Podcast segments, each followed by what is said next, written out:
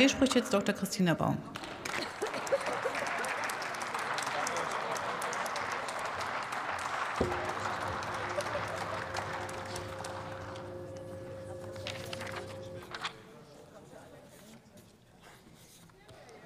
Frau Präsidentin, meine Damen und Herren!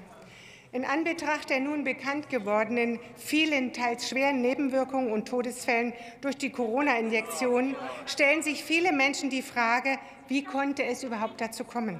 Wie konnte es dazu kommen, dass sich so viele Menschen ein Medikament haben verabreichen lassen, das unzureichend erforscht und zudem auf einen ganz neuen Wirkungsmechanismus beruhte, sodass man es niemals hätte Impfung nennen dürfen? Die Antwort? Erinnern Sie sich an das Strategiepapier aus dem Bundesinnenministerium, das im März 2020 veröffentlicht wurde? Darin hieß es unter anderem, um die gewünschte Schockwirkung zu erzielen, solle man Kindern Schuld am Tod ihrer Angehörigen zuschreiben. Die Existenz dieses Papiers wurde im Gesundheitsausschuss sogar geleugnet. Man will von dieser Ungeheuerlichkeit nun nichts mehr wissen.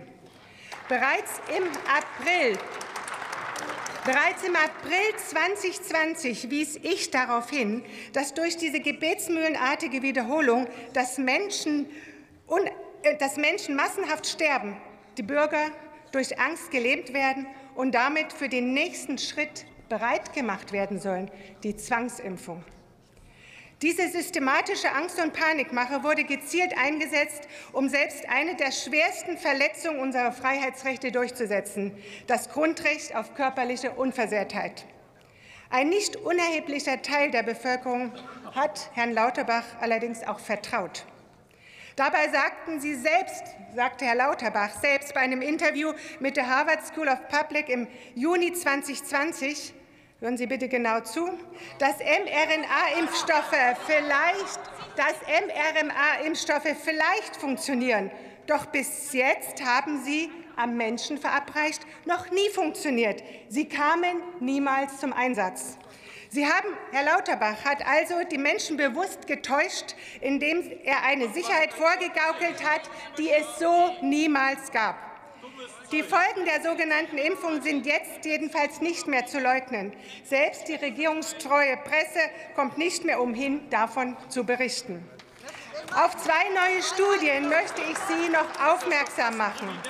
Ein interdisziplinäres Forschungsteam der Uni Basel untersuchte die Auswirkungen der Moderna-Impfung auf den Herzmuskel. Das Ergebnis? Knapp drei Prozent der Studienteilnehmer erlitten eine leichte Herzmuskelentzündung, die damit also tausendmal häufiger vorkommt als bisher mit 0,003 Prozent angegeben. Es wurde auch zugegeben, dass es keine Regeneration eines geschädigten Herzmuskels gibt, auch nicht bei leichter Entzündung. Das bedeutet, dass die Betroffenen irreversibel für ihr ganzes Leben schwer geschädigt sind. Drei Prozent. Die zweite Studie, die Herr Lauterbach in einem Twitter-Beitrag selbst erwähnte, stammt aus den USA. Sie bestätigt, dass das Risiko von Langzeitschäden nach einer Corona-Infektion mit jeder weiteren ansteigt, gerade auch für geimpfte Personen.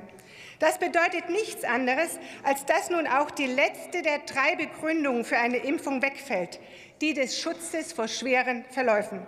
Es gibt ihn nicht, so wie es auch keinen Eigen- und keinen Fremdschutz gibt. Man muss deshalb von einem vollständigen Versagen dieser mRNA-Injektion sprechen. Aus diesen Fakten ergeben sich mindestens folgende vier Forderungen.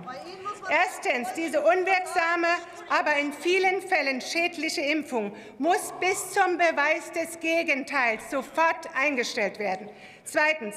Alle kritischen Ärzte und Wissenschaftler, die dies vorher gesagt haben, müssen nun endlich rehabilitiert und entschädigt werden für den Rufmord, den man an ihnen begangen hat.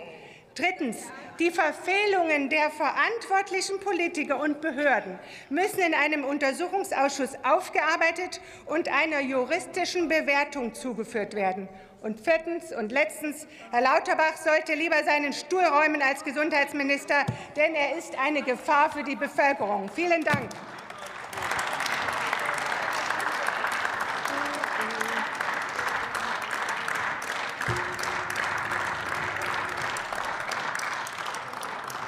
Heike Engelhardt hat das Wort für die SPD.